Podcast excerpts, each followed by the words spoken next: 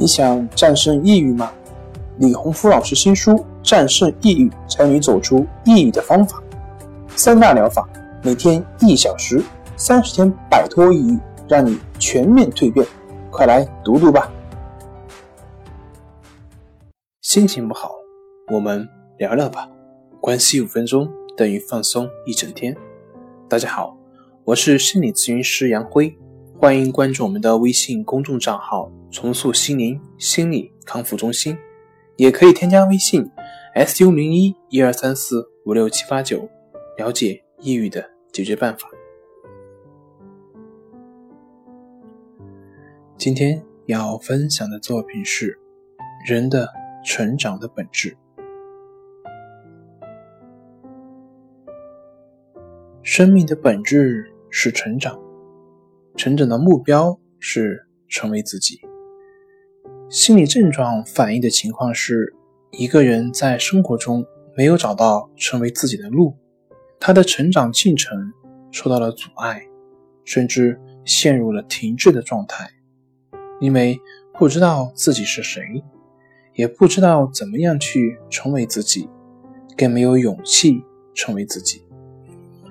在症状里的人呈现的是自己本来不要成为的那个样子。当一个人不能够成为他自己，他看到的是受伤的自己，因为不能成为自己，他甚至让自己更加受伤，更加痛苦。在治疗中，一个咨询师随时会扮演两个角色，一个是病人。一个是医生，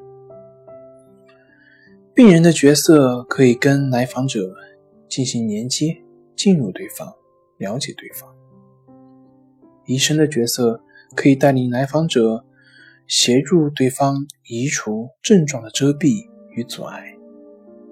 但是，一个治疗师需要有心理痛苦与挣扎的自我体验，更为重要的是。